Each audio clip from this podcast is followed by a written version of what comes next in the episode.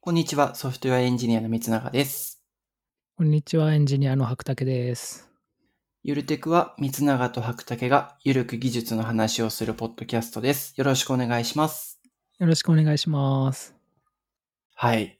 というわけで、第22回のゆるテクの収録始めていこうと思います。はーい。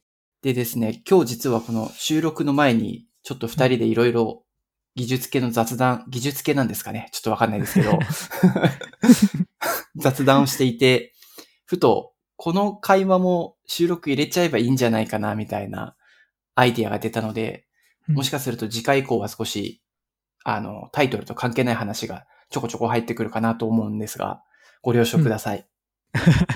どうし ます。誰に許しを好てんだっていう確かに。まあ、あまりにもプライベートの話だった場合はもちろんカットしますけども、 はい。まあそうじゃない場合はおそらく収録で流していこうかなと思います。ほーい。はい。で、えっ、と、今日は私、三永が、えーとホストなのでちょっと議題を持ってきたんですけれども、ほいほい。と実は、この収録の前は、最近出版されたあの、スタッフエンジニアっていう本、出ました。はい、を読んで、はい。ちょっと白竹さんとスタッフエンジニアっていう単語の話したいなって思ってたんですけど、けども、ちょっと気持ちが変わってしまいましてね。えっと、ちょっと最近個人の中でホットになってるのが、はい。スクラム開発をする際のうん。スクラムマスターっていう役割がいるじゃないですか。はい。あれのやめ時ってどういう時なのかなっていうのを、ほうほう。まあ、白竹さんと二人で話せると嬉しいなと思ったので、テーマを変えて、スクラムマスターのやめ時っていつかなって話 をしたいと思います。また、あれだな。なんか強いですね。やめときか。でも答えないですよね、きっとね。そうです ね。いや、というのも、まあう、ん。何度か私はスクラムチームのスクラムマスターをやったことがあるんですけど、うんうん。なんか大体、個人的にはこうチームが軌道に乗ってくると、なんかそろそろスクラムマスターいなくても回るんじゃないかな、みたいな気持ちに駆られてですね。うんうんああ、その、いいらないんじゃないってチームから言われるとかじゃなくて、水永さんが自分でそう思うってことですね。そうです、そうです。うんうん。って考えてしまうんですけど、まあ、エッセンシャルスクラムとかそういった書籍とかでよく書かれるのって、スクラムマスターがクビになるときって、スクラムマスターとしてやることがなくなったときだ、みたいなうんうんうん。表現をよく見たりするんですけど、うんでも、実際やることなくなるなんてことあるって もう、その通り。思うんですよね。はい。まあ、なんか、あの、簡単なトピックというか、候補いくつか挙げると、じゃあ、例えばその、スクラム開発のフローが、チームの自走で全部回りますよ、であったりとか、うんうん。まあ、心理的安全性が確保された場が常に提供できるようになりましたとか、うん。まあ、各セレモニーのファシリテーションにいなくても、みんないい感じに喋ってくれるんだっていうものが、まあ、いくつかこう頭の中で思い浮かびはするんですけど、うんうん。それもでも言うて、いなくなるってことなのかなってちょっと思ってて、うんうんうん。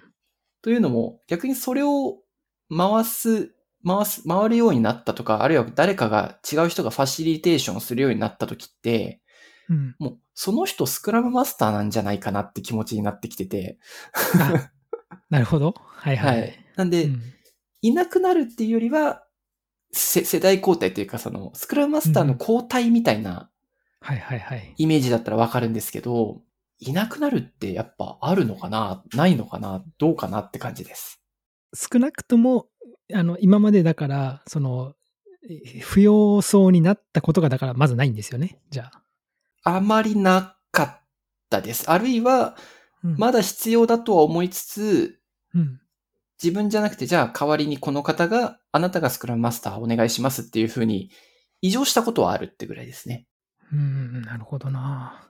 でもなんか、まあ、可能かどうかは別にして、そうの、んうん理想というか、綺麗事というか言ってしまうと、はい。誰か特定の人に、そのスクラムマスターがこう、引き継いだというか、役割が移ったのではなくて、チームとして、うん。まあ、自立して、はい。こうスクラムを回せるようになるとか、はい。まあ、ファシリもその交代交代にやるとか、うんうんうん。その場作りとかもチームが自然にこうできるようになる特定の人が作るんじゃなくて、っうん。ていうのができるようになれば、まあ、なんか、言葉尻的にはというか、いらなくはなりそうですよね。そうですよね。それができるようになると、いらなくなりそう。 うん。で、実際できるの かとか、うん。あるいは、ちょっと思ったのは、スクラムマスターやりたいってなる人、あの、やめるじゃなくて異常するパターンで考えたときに、うん。やりたいってなる人のモチベーションとかってどういったものなのかなとも、ちょっと気になったりはします。あーそういう、こう、スクラムを回したりとかっていうことに興味のある状態ってわけじゃないんですかね。その状、あ、確かに、それで言うと、その時の状態はきっとそうだと思うんですけど、うんそこに至るまでのうん。おープロセスというか、例えば、はいは人によってはじゃあ、チームでプロダクト開発してて、観察してると、きっと今、この開発してるとこすごく好きなんだろうなっていうのは伝わるんですけど、うん。あまりこう、アジャイルの文脈には、第一関心は来てなさそうだなって感じる時があって、おーそんなことが。じゃあそういう人に急に、じゃあぼちぼち君、次スクラムマスターとかどうよって言ったところで、うんうんうんえってなるかなと思って、思っちゃうんですけど、確かになうーん。どうしたらいいんでしょうね、それは。どうしましょうかね。なんとなく、近々自分クビになるつもりだから、次、どうやってチーム回していくかみんな考えてみようか、みたいなことを目標としてうん作るかですよね。そうですよね。なんか、うんあの、、期限を切って、いついつまでにこのチームだけで回せるようになってほしいんですよねって話を先にあしちゃうと、そういう動きを取ってくれるかもしれないですね。ー確かにそれで言うと、あれかも、あの、向き直りみたいなことをやって、その中で、うん今、は白竹さんが話してくれたような、そのチームの目指す形の中に、わからないですけど、違うスクラムマスターでスクラムが回るとか、うん、自分たちだけでスクラムが回るようになるみたいな目標を立てられれば、意識も変わって動きも変わる感じしますもんね。そうですね。うんまあ、でもさっきの最初の話に戻ると、その時に、じゃあやっぱりスクラムマスター的な役割の人が必要なのではっていう話に戻ってきますよね。そうですね。あの、過去に経験したことがあるのが、スクラムマスターがいなくなってスクラムを続けた結果、 うん。気づいたら、なんか、スクラムのようなものになってたみたいななるほどな。ことは経験したことがあって、で、うん。そのスクラムのようなものっていうところで言うと、うん。何でしたっけあの、透明性、やばい、忘れ、どう忘れしちゃっ検た。査透明検性査適用かなはうい。ん、検査透明性適用だったかな、はとかがない状態で、スクラム開発をずっと続けていて、はい。で、その時に見てて感じたのは、そういうものがない状態のスクラム開発って、スプリントってもうただの締め切りでしかないみたいな。そうです ね。その、リリース、つまり納期みたいなタイムボックスになっちゃいますよね。そう、 納納期タイムボックスで開発してるのがものすごくペインポイントが溜まっていそうに見えたので、おおー。なんかそういうのも、そういう経験があるからやっぱこう、離れ方ってすごく慎重になってしまうというか。かその時はじゃあちょっとまだ不十分だったというかその、うん。その時のススクラムのようなものは手張りでいうところのうん。歯とか理に達したものではなかったんですねじゃあそうですね。そうですね。そうかなんで、どっちかというと、よくある、そのアジャイルだから自由に仕様を変えられるんだの、変な捉え方しちゃったパターンの方ですよね。あ ーちょっとアンチパターン入っちゃった系のやつですか、なるほどですです。っていう経験もあったりするので、ちょっと今、慎重にはなってます。 それで言うとやっぱり変に踏み外さないようになるためにはうんアジャイルの知識的なものはやっぱり必要なんでしょうねスクラムとかうんうん。そうなんですよね。そうすると、やはり、その、チームの内側に、まあそういうものに対してインプットするであったり、うん啓蒙していくような役割があった方がいいのか、うんあるいは、そのチームの学習の仕組みの中で定期的にそのアジャイルのエッセンスを入れて、みんなで学習して実践していくような仕組みを作って、形骸化ししないようにうんうん。回すのがいいのかとか、いろいろちょっと抜けた先ってどういう風になるといいんだろうって考えちゃうんですけど、はいはい。ただ今、白竹さんと話してて思ったのが、でもそれ、多分考えるの一人でやる必要ないなって話してて思いましたね。うんうんうん。そうですね。うん。例えば何か白竹さんの経験で、はい。まあ、うまく回ってたんだけど、急に、別にスクラム開発に限った話ではないっていう文脈で、はい。こううまく回ってたんだけど、急に、まあ、形骸化というか、はい。本質を見失いながら回り始めたなみたいなケースに出くわしたことってありますえー、難しい質問。ないかも。ないかも。ああ。うまくいってる状態までいったことがあんまりそもそもないからかもしれないですけど。うんうん そうだなぁでその、ちょっと、やり方の話とかではうん。うん。ちょっと違うんですけど、うんうん。いわゆるうまくいってるチームがあったんですけど、は自い。分を含めて4、5人ぐらいの。はい。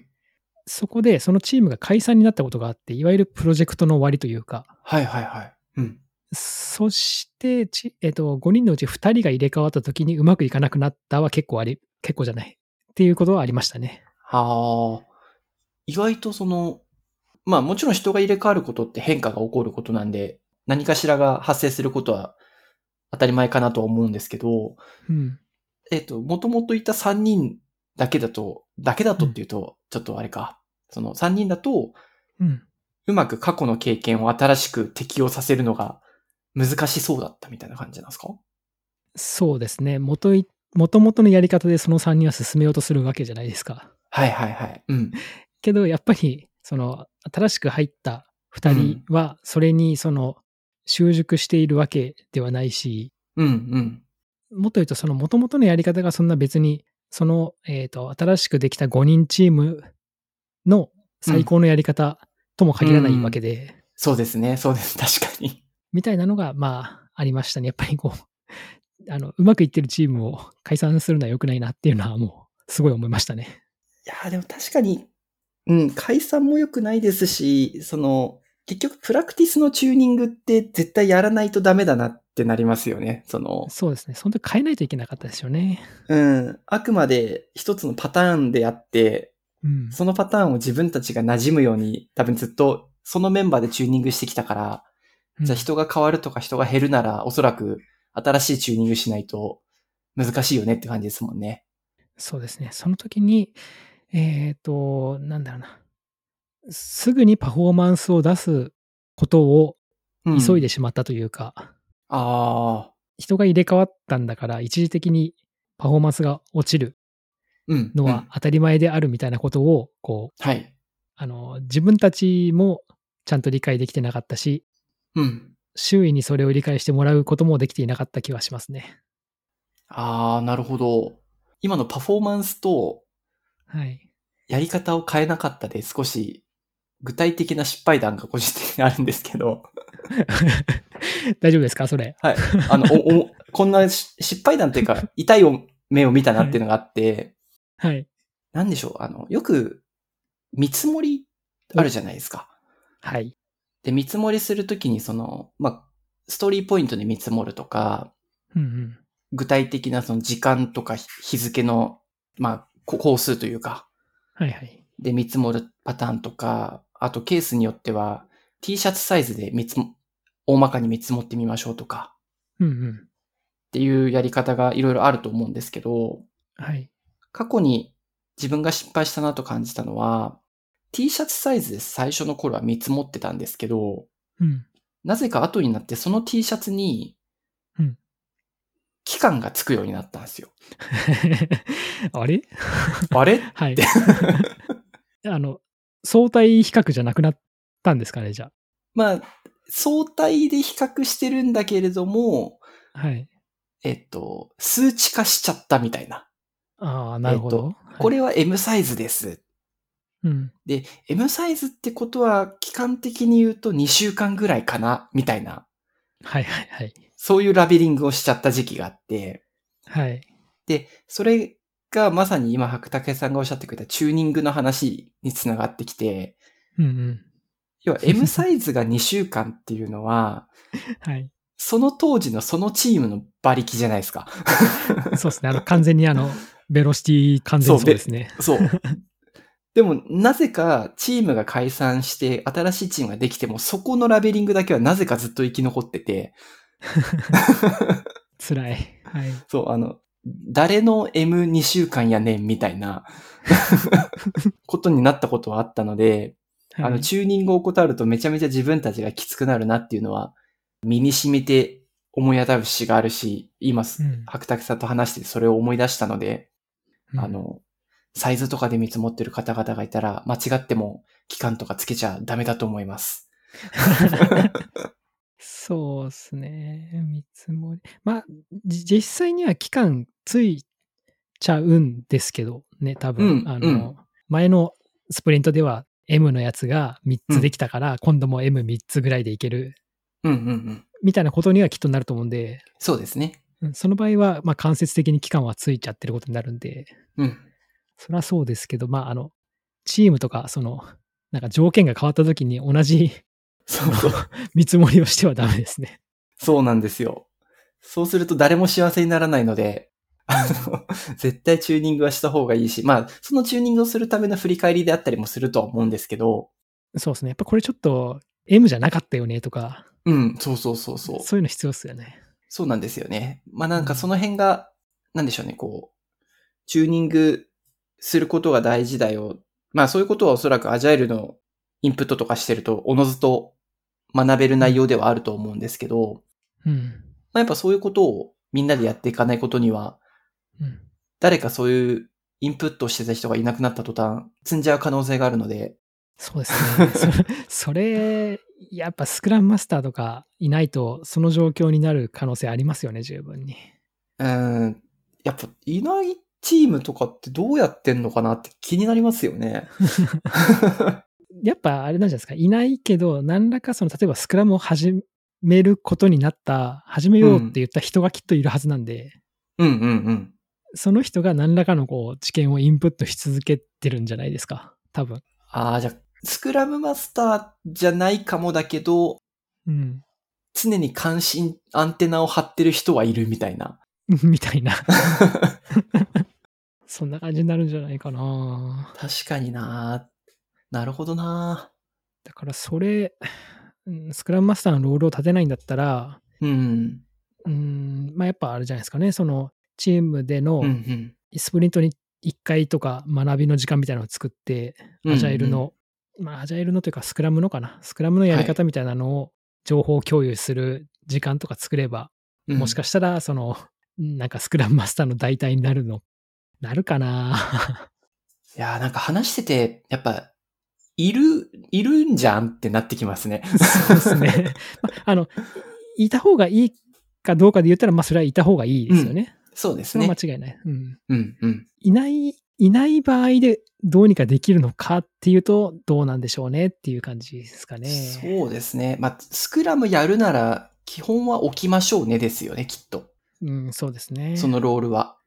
うん、まあいないとやっぱりあのスクラムマスターの役割が抜けることになるんでうんうん。あの障害の除去とかがあるわけじゃないですか開発チームの、はい、集中できる環境を作るための。う。うんん、何もそのスクラムのフロープラクティスのその周知とかだけではないのでスクラムマスターの役名が、うんうん確かに。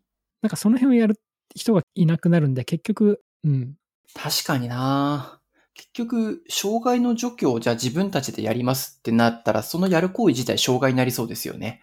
うん、思いますよね集中できなくなるから そうそうそう。うん、あ、これいるやつですね、なんか、やっぱ。うんと思いますよねうーん、じゃあ、 まあまあ、いいるからそのロールが定められてるわけですしね。確かに。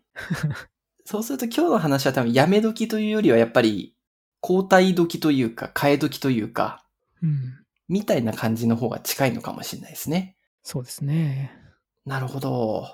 ちなみにその、はい。スクラムマスターがいて、三谷さんがその、スクラムマスターでそのチームにいたとして、うん、うん。そろそろいらなくねって言っても、うん。いればいいんじゃないですか。なんでいなくなろうとも。あ、単純に飽きたんですか。 いや、そんなことない、そんなことない。そんな、そんなひどい理由ではいなくならないですよ。どういう、そ の、どういう理由でそもそもそのスクラムマスターが離離脱するような、この、なんていうんですかね、条件というか、になるのかなと思って。どちらかというと、多分異常してもいい頃合いなんじゃないかなっていうところ、うんうんうん。だと思っていてあ人の入れ替えか。はいはい。はい。その、何もないところから、じゃあ、あんた次スクラムマスターよろしくねっていうのは、まあもちろん、その、プロダクト始めて、もう初めてスクラムやるんだったらもうそういう状況で始めるしかないとは思ってるんですけど、うん。まあ、一旦スクラムマスターをやって何をやってたかは横で見せたので、うんうん。まあ、そろそろこう次のそういうことに関心があって、モチベーションがある人がやる時期になってきたかなとも思ってて。ほうほうほう。で、それができると、まあ、将来的にそのチームをスケールアウトするときに、うんうん。まあ、スクラムマスターできる人がたくさんいた方がやっぱありがたいのでっていうのもあって、決して飽きたからとかではない ですよ。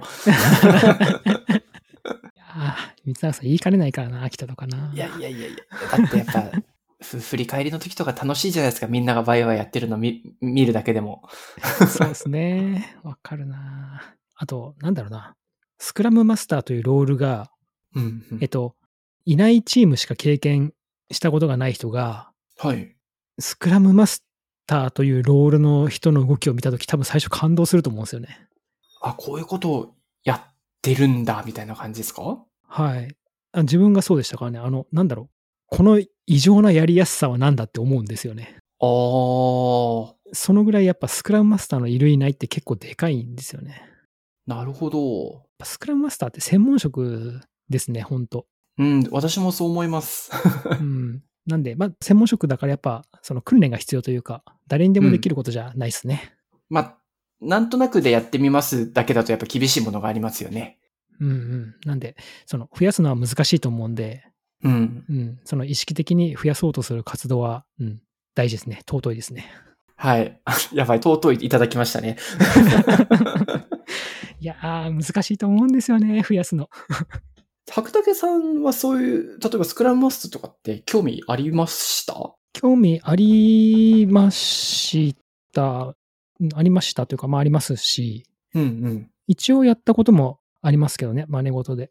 うんうんうんうん。あ、その、名刺とかにスクラムマスターで書くような感じではなかったですけど、うん。 はいはい、まあはい。一応ロールとしてね、みたいな感じのうん。役割でやったことはありますね。なるほど。その時は、あれですか、割と自然と興味を持っていった感じですかえーっと、一番最初に、はい。なんかまあ、よよく聞く話ですよ。スクラムというものがあるらしいぞ、みたいな。はいはいはい。よくある。 それを、はい。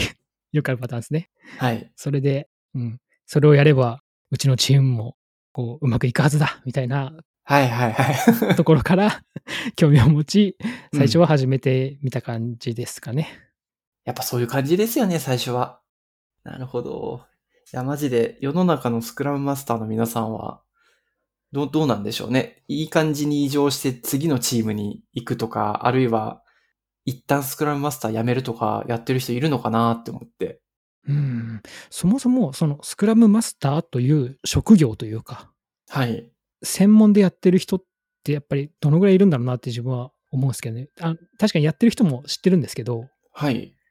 どれ、確かにどれぐらい多いんですかね、分布というか。うん、あんまりいない気もしてるんですよね。いやーでもなんかこう、ガチでやってる人たちの分析力すごす、分析力とうんフ、ァシリテーション力すごそうじゃないですか。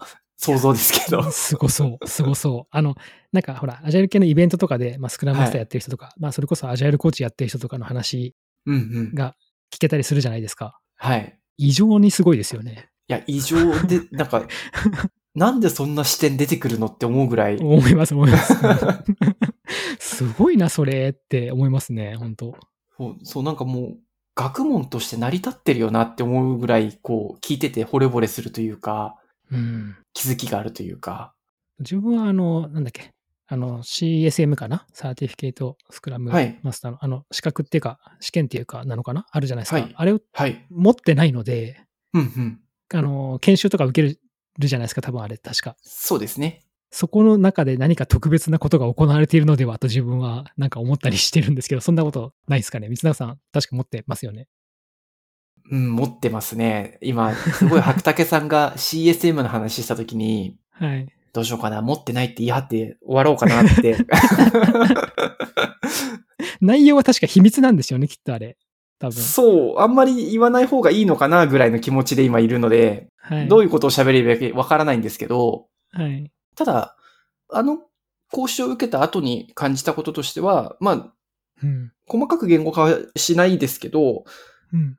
とにかく自分が周りを巻き込んで動こうっていう気持ちにはめちゃめちゃなったんですよ。おー。へえ。まあ、結局それを始めないことには先に進まんなっていうのも正直感じたっていうのがあって、なぜかあれを受けたのをきっかけに行動力がアップした気はします。うん。おー。すごい。すごい研修だ。へえ。すごい研修なのかもしれ ない。なんかね、よく大企業とかだと、こう、うん。スクラムを我が社でもう始めるとか言って、お前とりあえず CSM を取ってこいみたいな、なんかそういう話聞くじゃないですか。ありますね、ありますね。いました ね、確かに。だからそういう、一見その 無謀というか、えそれで本当にいけるのかみたいな流れですけど、それでもやっぱ一定のじゃあ意味はありそうですよね。多分ブースト、あの、全体の土地感が多分定まるのと、おお。なんかまるでカンファレンスに行ったかのようなブーストがやっぱかかるなって思って、へえ。あとはなんかそのブーストが消えないようにどれだけ持続可能なペースを自分で維持できるか次第かなと思いましたね。なるほどな。へえ、そうなの か。はい。なんか、こういうのをどこまで喋っていいかよくわからないから、結構、いや、全部喋っていいんだよなのか、もう、何言ってんだこいつになっちゃうのかわかんないんで、うん。うん。これ以上言及するのはやめておこうかなと思い ます。やめときましょ う。はい。うんまあちょっとそういうところで少しあの、スクラムマスターを、まあ、やめるというか、どうやって異常していくべきなのかっていう悩みがあったんですけど、結構うん、白竹さんと話してて、巧妙が見えてきたので、すごく助かりました。そそうですか。なんかあんまり、はいなんか言えた、マシなこと言えなかった気がしますけど、はい。いやもう、とりあえず一人で悩んでても、拉致が開かないなってことは重々分かったので、そうですね。うん、そこもひっくるめてチームを巻き込んで話していくのが大事なんだなっていう感じなんで、近々、チームの人にそういう話をしてみようと思います。いいですね。はい。うんという感じで、あの、切りよく今切ったんですけど。はい。はい。じゃあ今日のゆるテクはそんなところでおしまいにしようかなと思います。は ーい。ほい。では最後にですが、えーっと、あ、危ない。挨拶の定型文読もうとしてた、今。えっとはい。えっと、ツイッターでは、ハッシュタグ、ゆるテクをつけてツイートをお願いします。Google フォームからも感想等をくれるので、よろしくお願いします。今日はありがとうございました。ありがとうございました。